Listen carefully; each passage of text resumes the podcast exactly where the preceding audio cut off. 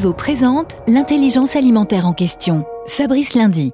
Dans le cadre de la transition agroécologique, InVivo et ses filiales accompagnent dans le Lot-et-Garonne les vignerons de Buzet en direction d'un vignoble New Age.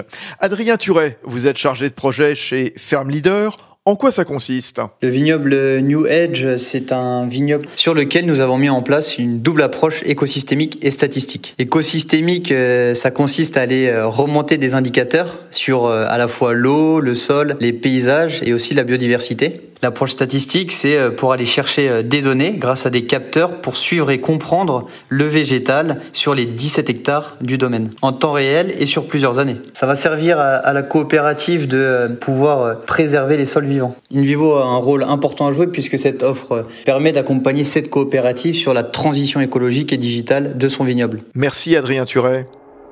Union nationale des coopératives agricoles françaises, InVivo s'engage pour la transition agricole et alimentaire vers un agrosystème résilient.